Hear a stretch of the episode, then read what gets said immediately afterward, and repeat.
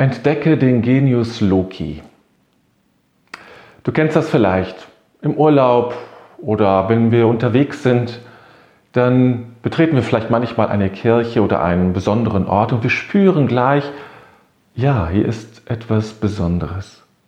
Hier ist eine Präsenz, eine Art des Geistes oder einer geistigen Verwirklichung, die spürbar ist und ich spüre, das ist jetzt nicht irgendein Raum, nicht irgendein Ort, sondern hier bin ich, ja, bin ich mit etwas anderem verbunden. Auch im Museum kann ihm das manchmal gehen.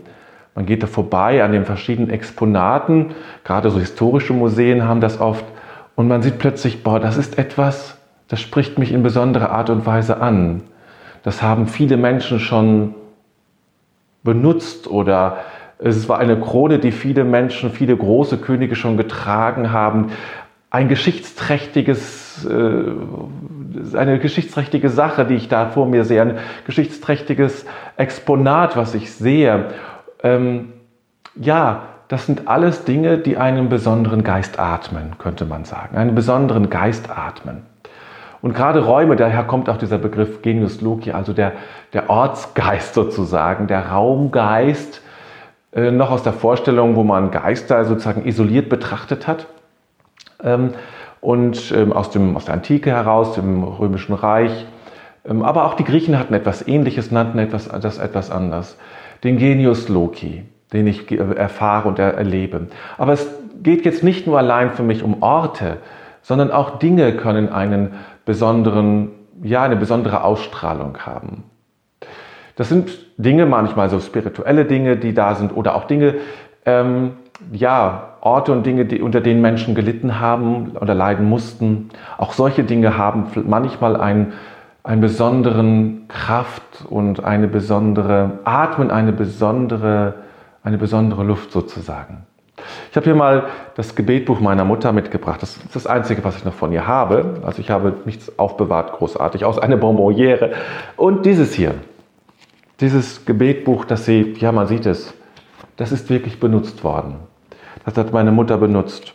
Gebetet, es sind viele Zettel drin, es ist vergilbt in manchen Bereichen, zerfleddert in einigen, nicht so viel, aber man spürt, das ist ein Gebetbuch, was gebraucht wurde.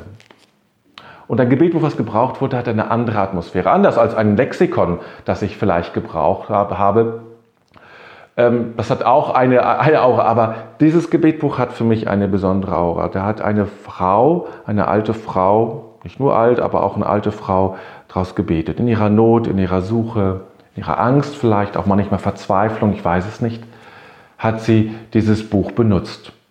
Und ähm, eben solche Dinge haben eine besonderen, einen besonderen Geist, tragen einen besonderen Geist in sich. Und dieser besondere Geist besteht oder entsteht äh, insofern, dass ähm, ja, dass eine Erfahrung, eine tiefe menschliche Erfahrung damit verbunden wurde, wie Angst oder Sorge, aber auch Freude. Aber meistens oder sehr oft ist es eben genau diese Angst oder diese Sorge oder wirklich Augenblicke der Erlösung, wo etwas sich plötzlich löst. Aber manchmal werden solche Dinge und auch solche Orte eben sozusagen mit einem Genius Loki verbunden, mit einem Geist, mit dem Geistigen verbunden. Indem sie heraus ausgesondert werden, herausgenommen werden aus diesem Alltäglichen. Und das nennt man dann Weihe. Ich weihe bestimmte Dinge und das heißt, ich widme dieser Sache einem, eigentlich einem Zweck, einer Aufgabe, dem Geistigen sozusagen und entziehe es dem Alltäglichen, dem Profanen. Das ist Weihe.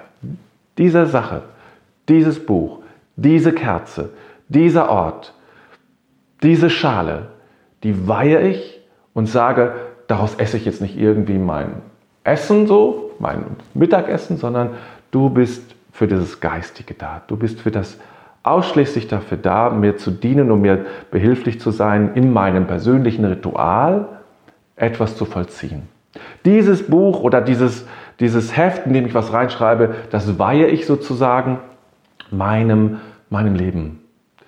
Indem ich dort reinschreibe, was wichtig ist. Meine Gebete, meine Texte, meine inneren Einsichten kommen dort rein. Nichts anderes. Das ist Weihe. Und indem ich es so weihe, indem ich es sozusagen so definiere und sage, du bist es, festhalte, bekommt es schon eine Besonderheit. Erstmal für dich natürlich ganz persönlich. Aber es kann dadurch auch, und indem ich es weiter so nutze, auch tatsächlich eine Art Genius Loci, auch wenn es jetzt kein Ort ist, einen Genius sozusagen in sich tragen. Das Geistige aufnehmen, eine geistige Ebene sich zeigen in dem Buch, in der Schale oder was auch immer du nimmst, in dem Ort kann sich das Geistige zeigen. Auch der Segen ist eine Form, dem, äh, einem Ort oder einer Sache eine geistige Dimension zu, zu geben bzw. sichtbar zu machen.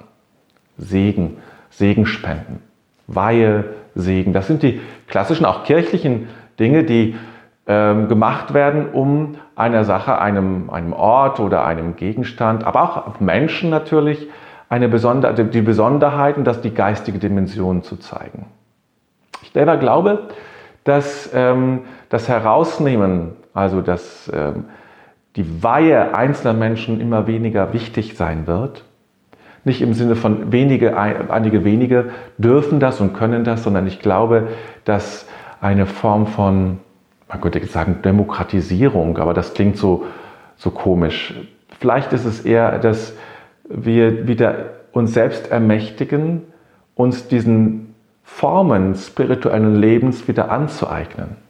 Ich kann und ich darf meine Kerze selber weihen. Warum nicht? Wer sollte mich daran hindern? Wer sollte etwas dagegen haben? Ich kann und ich darf dieses Buch segnen. Warum auch nicht mein Essen segnen? Ich kann es tun, und ich sollte es meines Erachtens auch durch, sollte mir diese Fähigkeiten, und das ist ja auch eine Form der Arbeit mit dem Geistigen letztlich, sollte ich mir wieder aneignen. Sollte ich wieder zu meinen eigenen Fähigkeiten zurückholen und sagen, ich tue es auch. Nicht in der Form von Anmaßung, das ist keine Anmaßung, sondern ist eine Fähigkeit, die wir haben, wenn wir verbunden sind mit dem Göttlichen mit dem Geistigen. Du weißt, ich spreche immer mit verschiedenen Worten, um immer das Gleiche auszudrücken, weil es nie das eine Wort gibt, das es immer und klar und ein für alle Mal und für alle ausdrückt. Also wenn du verbunden bist mit dem Geistigen, dann kannst du auch segnen. Wenn du verbunden bist mit dem Geistigen, dann kannst du auch weihen. Das kannst du tun. Und das solltest du auch meines Erachtens tun. Du solltest es dir wieder aneignen als deine Form. Und dir Gedanken machen. Wie kann das geschehen? Wie kann ich das machen? Wie ist eine Form, das zu tun? Für mich. Ist eine passende Form, das zu tun? Und das geht nur in einer wirklichen Ernsthaftigkeit und Klarheit. Indem man sich Gedanken vorher macht, wie will ich es tun? Mit welchen Worten will ich es ausdrücken? Mit welchem Gebet oder Text oder mit welcher Zeichenhandlung will ich diese Segnung oder diese Weihe vollziehen? Darüber solltest du dir vorher Gedanken machen. Oder deinen Raum. Oder du kannst auch jede Woche deine Räume segnen. Deine, deine Wohnung, dein Zimmer segnen. In welcher Form will ich es tun? Und es macht nur Sinn, wenn du, glaub, wenn du glaubst, dass du es kannst. Sonst ist es ja ein Schauspiel. Erst wenn du beginnst zu, zu verstehen, ich kann es, ich darf es.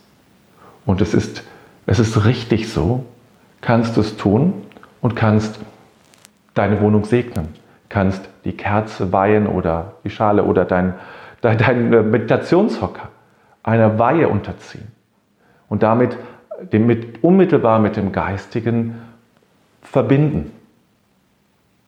Das ist eine Möglichkeit, die du hast. Und ich finde eben, wir sollten uns diese Form wieder aneignen. Ich sprach schon mal in einem der vorhergehenden Videos von diesem Wort Empowerment, das ist aus dem Englischen oder Amerikanischen müsste man eher sagen, diese Ermächtigung. Ich nehme es wieder zu mir zurück, ich hole es mir und ich nutze es für mich. Es spricht nichts dagegen, es zu tun, sondern ganz im Gegenteil, es ist eine Form des Arbeitens mit dem Geistigen. Deshalb möchte ich dich auch dazu ermutigen, zu schauen, wie kannst du das in deinem Alltag eigentlich leben? Wie kannst du das mit den Dingen, die dir wichtig sind, ja, wie kannst du das damit verbinden? Wie kannst du es nutzen? dir darüber Gedanken zu machen und es für dich einzusetzen und es als deine Form auch zu nutzen, deine Rituale zu finden. Nicht erst zu warten, nicht zu warten, dass andere dir etwas anreichen, dass die es tun oder dass jene es tun, dass man mir sagt, ich darf es, sondern es dir zu nehmen. Es ist deins. Es gehört uns. Natürlich gibt es Dinge, das muss man auch sagen, oder das ist zumindest meine Vorstellung, wo ich sagen würde, ja, da würde ich gerne jemanden nehmen für dieses Ritual, der erfahren ist oder die erfahren ist damit. Beerdigung, ähnliche Dinge zum Beispiel. Das ist, wäre mir immer wichtig, weil das, das kann man nicht mal ebenso machen. Mir geht es um deinen Lebensbereich.